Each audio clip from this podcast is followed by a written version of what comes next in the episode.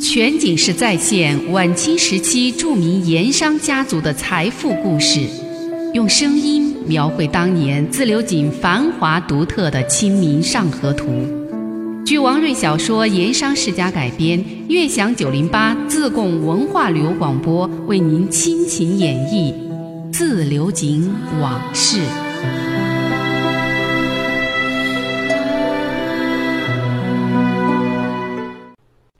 我们再说这天晚上，胡继良连夜升堂开审，那刘铁棒依然是沉醉未醒，甚至时不时的还呼哧呼哧打一阵响亮的鼾声。这怎么问案？胡县城让差役打过来几盆冷水，往刘铁棒兜头泼了下去。当时已经是冬月，大冷的天气，刘铁棒被冷水一浇，机灵灵打个冷战，这才醒了过来。睁开眼睛一看。全身被绑得紧紧的，五花大绑，浑身上下动弹不得。只见那威严的公堂上，灯火通明耀眼。大堂正中，威风凛凛坐着分县胡县城，左右有文案幕僚师爷笔墨伺候。公堂两边各有几个凶相十足的差役，手里拿着板子或者水火棍，一个个虎视眈眈，都盯着他。刘铁棒活了二十多年，从来就没上过公堂。连衙门的大门都没进过，哪儿见过这个阵仗？早就给吓得酒醒了大半，醉茫茫、傻兮兮的看着堂上问话的县大老爷，不知道如何是好。胡县城看刘铁棒醒过来了，惊堂木一拍：“大胆狂徒！光天化日之下，敢砸官府离局，是何人为首？何人指使？赶快从实招来，不然的话，大刑伺候，定叫你皮肉吃苦！”刘铁棒是个下吏人，大字不识一个，连自己的名字都不会写。平时人家都叫他浑名刘铁棒，久而久之，他连自己的真名实姓都糊涂了，只说自己是威远项家岭人士，家中尚有老母一个，可是母亲姓氏名谁，他也说不出来。任凭胡县城金堂木拍的震天响，刘铁棒还是懵懵懂懂，加上酒后还有些醉意。所以难免糊里糊涂说不出个所以然来。胡县城怒气冲天，来人，给我打他二十大板！当堂丢下一支制签，众差役一拥而上，脱下刘铁棒的裤子就开打，整整二十大板，噼里啪啦就打了下来。刘铁棒开始还杀猪一样叫了那么一阵儿，到后来声音慢慢的就弱下去了，从屁股到大腿血痕一片。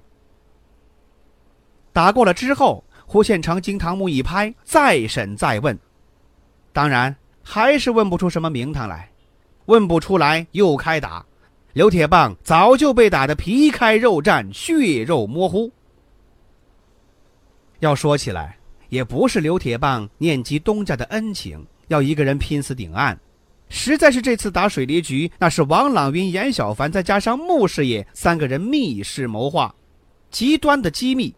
除了他们三个，其他的哪怕是王岩两家井灶上的掌柜、师爷、管事这些高层人员，也是毫无所知。他刘铁棒不过是井灶上的一个普通白水客，也就是临时被选中了，充当一下打离局的打手而已。内幕的情况当然是一无所知了。他怎么可能说出个所以然来？所以审来问去，都是一些没有什么实际意义的回答。而这样的回答在公堂上是反复多次出现，弄得胡县城暴跳如雷。可是问案，却毫无进展。胡县城问：“大胆刘铁棒，还不从实招来？打砸官府离局，到底何人指使？”回大老爷的话，小人只知道是王四大人、严老太爷喊打的。这王四大人叫什么名字？王四大人就叫王四大人。胡说！我是问你，这王四大人究竟叫什么名字？回大老爷的话，小人只知道王四大人就叫王四大人。胡说！我再问你，这严老太爷叫什么名字？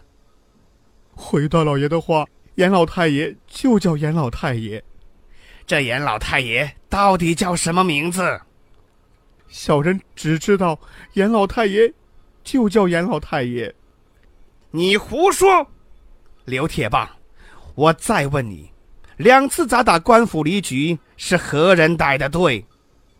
小人知道，小人知道，是是穆师爷带的队。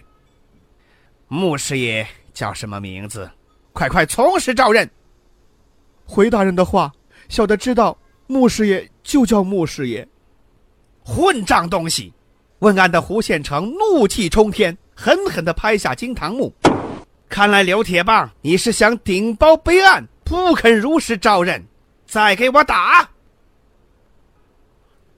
我们前面说，这胡县城是糊涂县官，可是他毕竟也掌管着一个分县，再糊涂他也知道啊。这么一个要案，口供上只写王四大人、穆师爷这类称谓，而对涉案人员没有具体的指向，那是定不了罪的，也结不了案。偌大一个盐场，王家是大族，这王四大人不知道有多少。尽管他明白刘铁棒所说的这个王四大人很可能就是王朗云。但审案的供词上只写王四大人，不落真名实姓，那是不能算数的。再说了，这自流井富商无数，各家事业众多，而且种类繁杂，有账房事业、柜台事业、井造事业、商号事业，专管文字函件的文案事业，专办交际应酬的交际事业，专门出点子拿主意的智囊事业，也有没什么真本事、骗吃骗喝糊弄人的烂梗事业。总数加起来，恐怕足有几百上千之数。仅仅是姓穆的事业，据他所知，就不止两三个。照这样子，这么一件惊天大案，如何向上司交差？弄不好，说你办案不力，就可能官位不保。所以胡某心里头急呀，一连声的叫用心开打。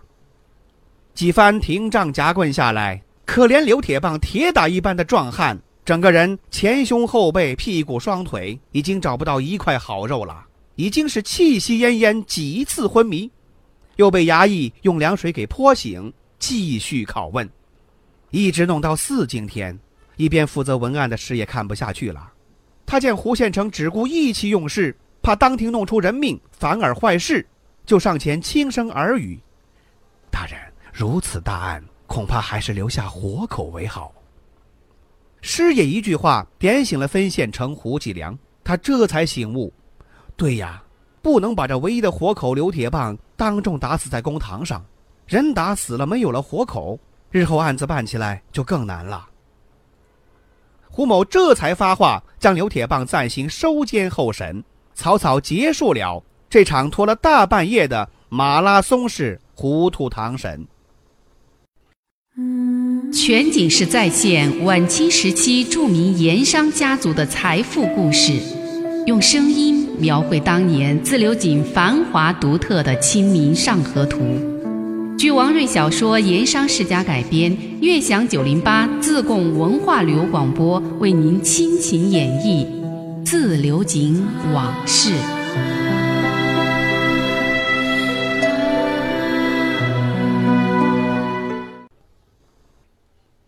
夜审刘铁棒之后，第二天，胡县城又按照刑名宋师爷的建议，凭着物证派差役去永新井抓人。什么物证？就是在东岳庙票离局随刘铁棒一起找到的那根抬盐棒。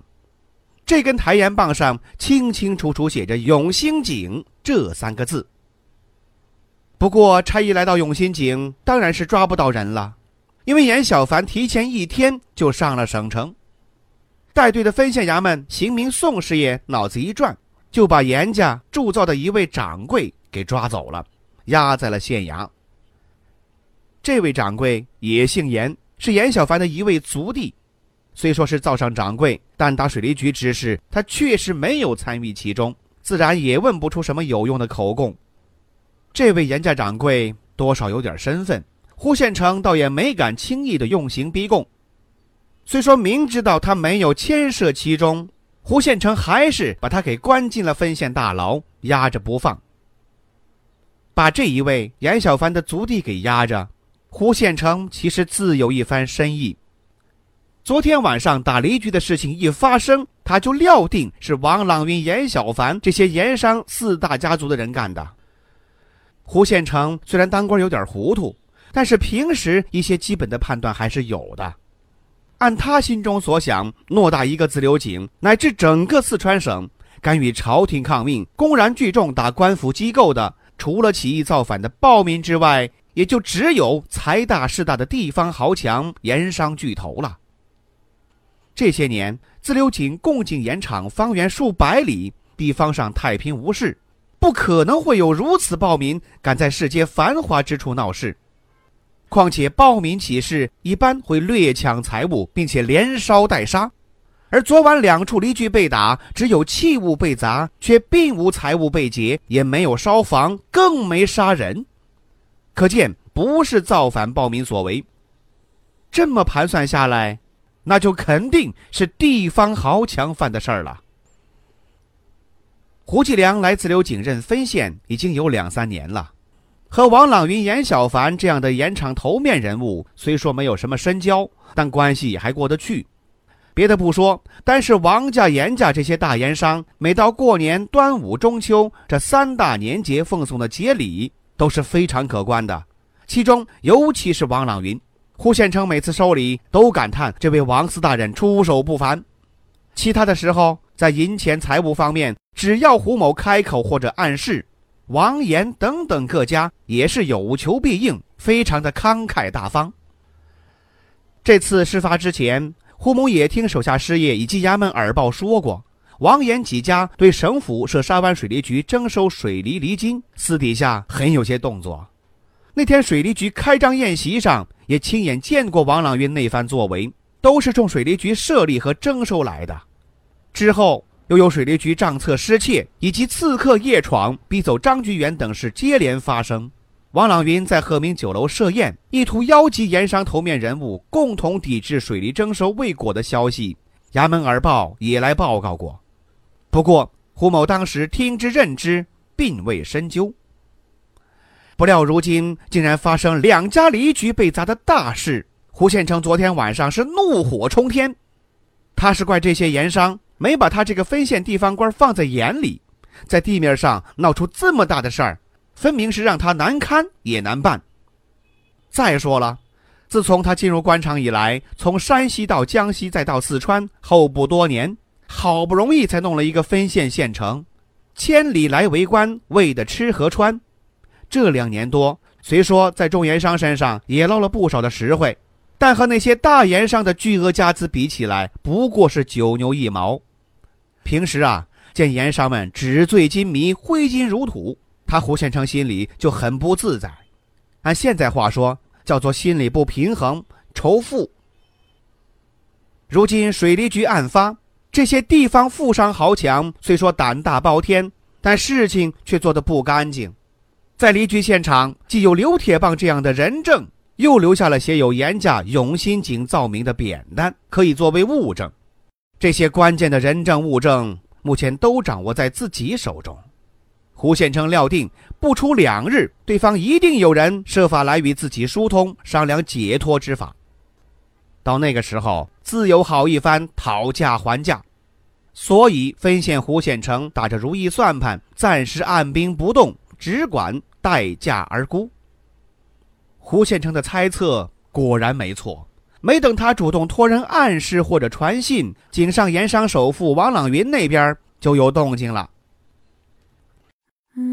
全景式再现晚清时期著名盐商家族的财富故事，用声音描绘当年自流井繁华独特的《清明上河图》。据王瑞小说《盐商世家》改编，悦享九零八自贡文化旅游广播为您倾情演绎《自流井往事》。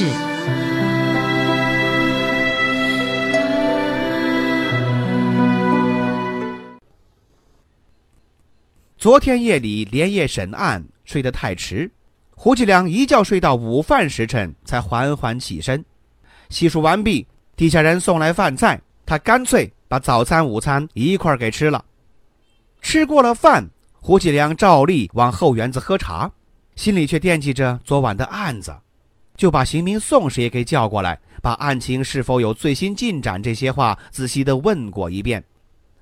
刑名宋师爷因为有穆师爷打点过，有意要把案子压一压，所以就随意的回答了几句，没有更多的禀报和建议。胡献成把宋师爷打发走，又回头问内宅管家：上午他睡觉的时候可有访客？管家回话说：孙跛子孙先生曾来叩见老爷，我见老爷没醒，回他说有事儿可以下午再来。胡县成听了，微微一笑，心想：果不出我所料，那边已经请动孙跛子出马，看来眼下这盘棋有的好下了。心情这就好了起来。心情一好，干脆叫手下摆起了棋盘棋子，和衙门文案师也玩棋。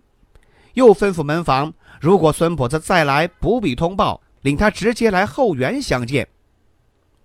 一盘棋还没下完，园门处果然响起孙跛子那特别响亮又打着一串哈哈的说话声：“哈哈哈哈哈哈！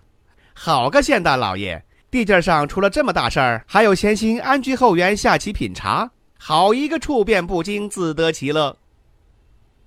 随着说话声，孙跛子那飘逸奇特、放荡不羁的身形，已经随着沉稳的脚步，一步一跛地走到后园凉亭棋局之前。胡县成招呼手下人给孙跛子献上茶，自己却专心下棋，似乎并不想立即理会孙跛子的样子。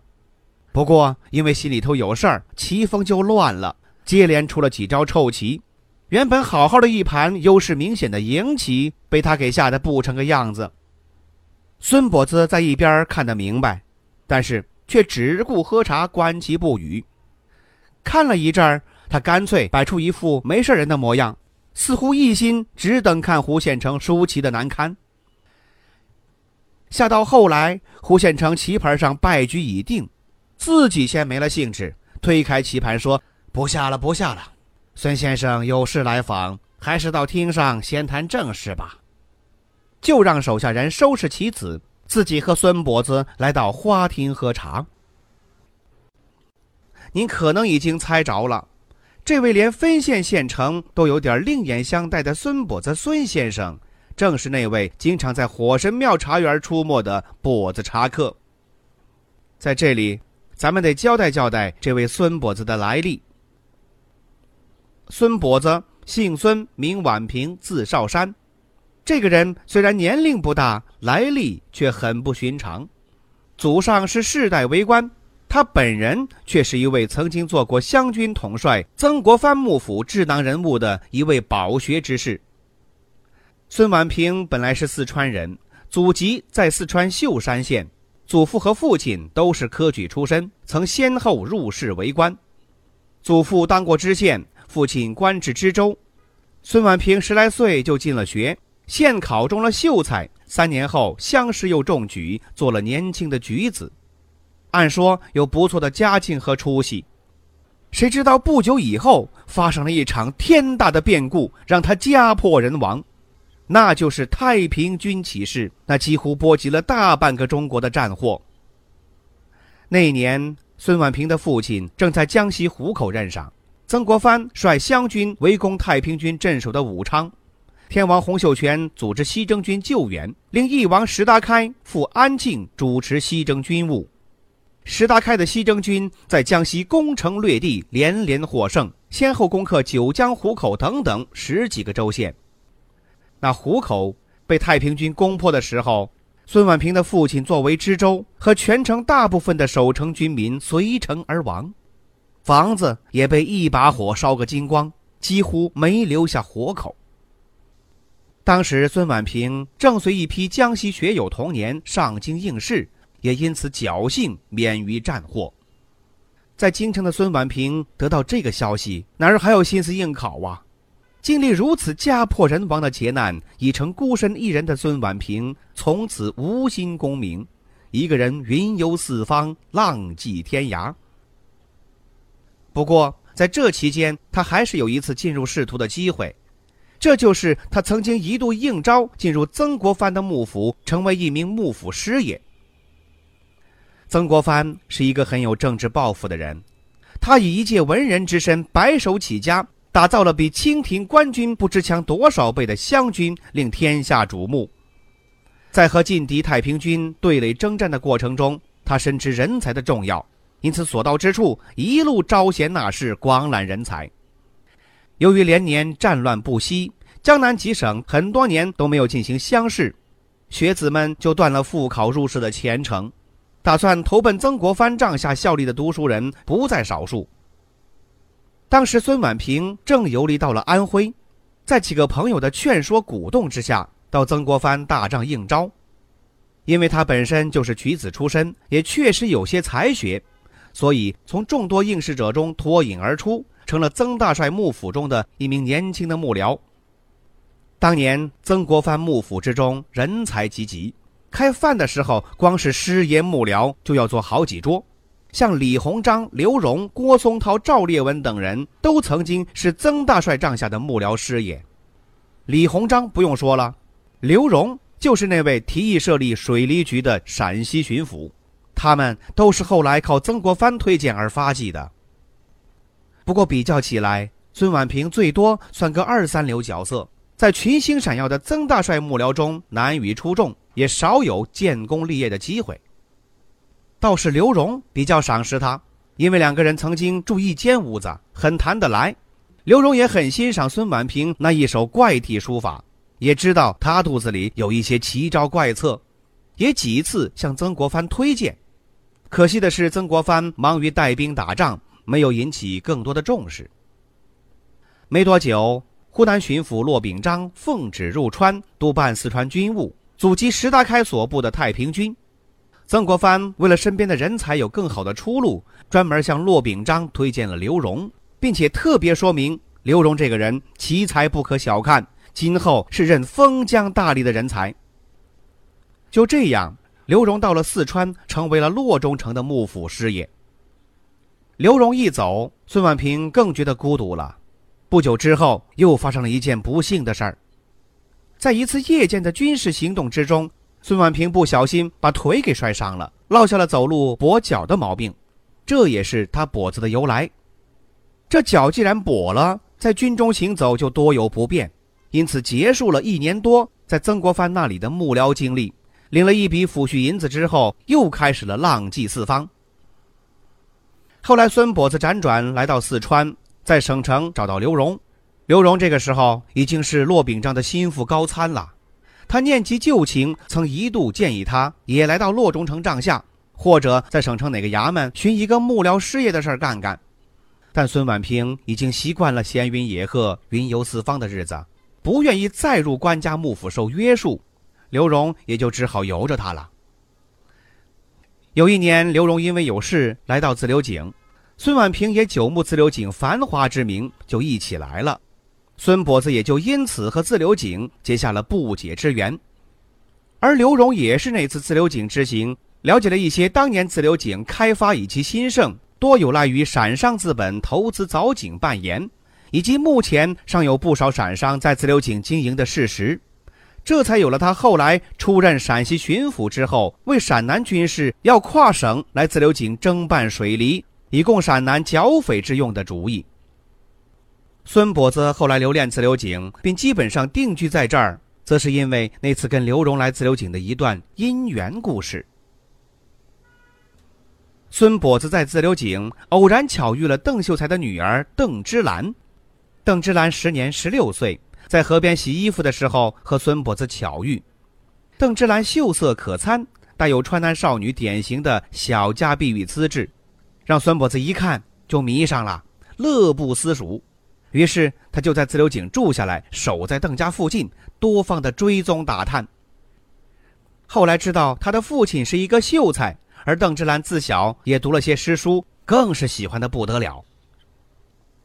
孙跛子追求邓芝兰，本来已经获得了邓秀才首肯，但是后来邓秀才因为陷入陕西盐商的官司，在省城诉讼时不幸入狱，这事儿就没了下文了。